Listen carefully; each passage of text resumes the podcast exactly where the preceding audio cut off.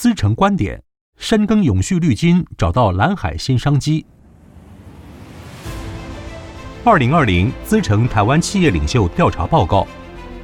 行经黑暗，光明不远。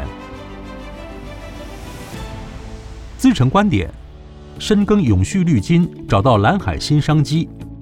以下观点内容由资诚永续发展服务公司总经理李一化所提供。二零二零世界经济论坛风险报告预警，未来十年全球面临的前五大长期风险皆与环境议题相关。在此之前，英国牛津字典所选定的二零一九年度代表字为“气候紧急状态”，显示气候变迁已不足以形容地球所面临的处境。国际碳揭露专案 （CDP） 报告也指出，许多企业仍低估气候变迁的风险，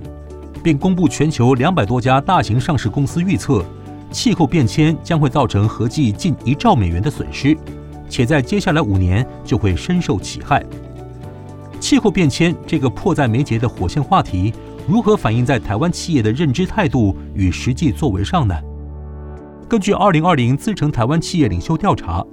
全球有百分之三十的受访者认为，公司对气候变迁的回应将有助于企业声誉。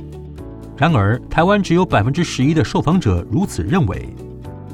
同时，全球有百分之二十五的受访者看好气候变迁将为公司带来重要的新产品或服务机会。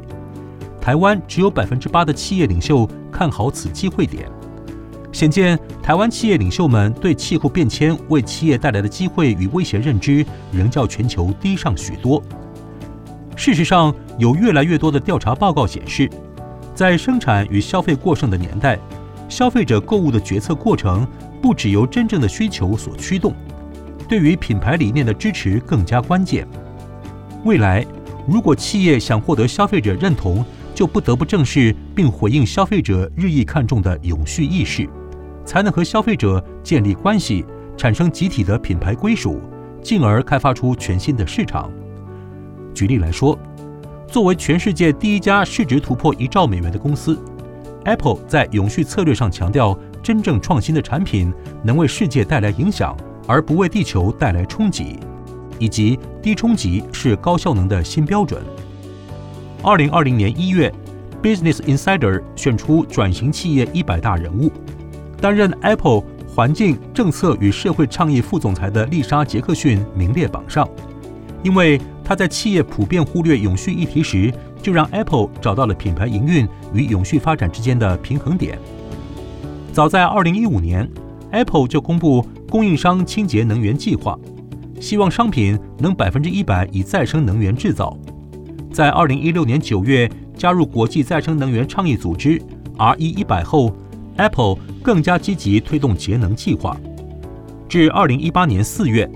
，Apple 宣布已经在全球四十三个国家和地区的所有办公室、零售据点和资料中心均使用百分之百再生能源供电。Apple 也持续进行产品原物料、制造过程以及产品功能的不断创新。举例来说，Apple 特别打造每小时能拆解两百只 iPhone 的机器手臂，用以拆解并回收可再利用的元件。达到友善地球的任务。二零一八年底，全新 MacBook Air 和 Mac Mini 这两款产品采用可百分之百再生的铝金属制成。最新款 iPhone 11的核心零组件也是以回收的稀土制造而成，充分展现 Apple 坚信的最先进的产品正是那些对环境冲击最低的产品。不止科技业，市场横跨全球的食品大厂雀巢。过去因为大量使用塑胶包装而备受抨击。为了响应减塑诉求，二零一八年，雀巢宣誓将在二零二五年以前汰换塑胶包装，旗下产品将全部采用可百分百回收、重复利用的环保包装。同时，雀巢也宣布将在瑞士洛桑成立包装科学研究所，研发打造新世代的环保包装。在全球五十多个国家拥有四百二十二个据点的 IKEA。累计其产品从原材料采购到客户购买，全程所产生的温室气体总排放量高达全球排放总量的百分之零点一，对永续的冲击程度甚为可观。为此，IKEA 宣誓将在十年内成为一家百分之百采用再生与可回收材料的减碳企业，并从2018年展开人与地球的积极行动的环境永续计划，致力消除浪费并推行资源的再利用。把焦点转回到亚洲，日本知名的印表机大厂 Epson 已研发出办公室再生纸造纸机。这台机器可将原本纸上的文字与记录完全消除，并在办公室内进行纸的纤维化、粘合及成型，完全不需要使用额外的水资源，就能制造出全新的再生用纸，充分落实永续环保。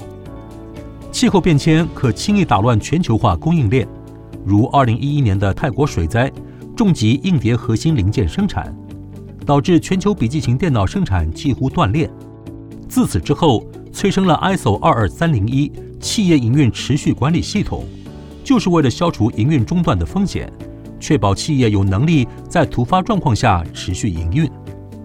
另外，二零一六年四月的日本三一一地震，破坏了为丰田提供零部件的工厂，连带迫使这家汽车巨头暂停生产。随着国际上对于企业揭露气候财务相关风险的声浪日益高涨，资诚认为。企业对于气候变迁风险的评估衡量，将牵动企业永续经营和品牌声誉。国际金融稳定委员会于二零一七年六月正式发布 TCFD 气候相关财务揭露建议书，要求企业提供利害关系人相关且可靠的财务基础衡量资讯，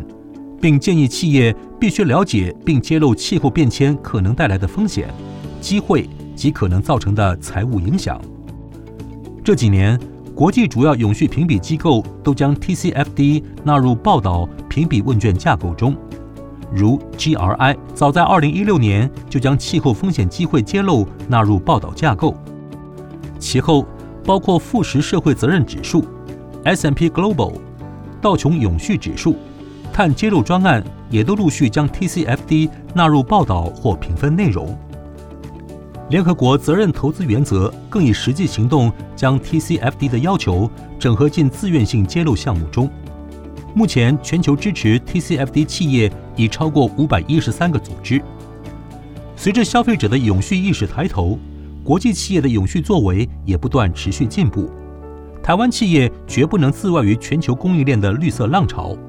唯有积极回应永续议题，盘点永续风险。台湾企业才有机会找到蓝海新商机。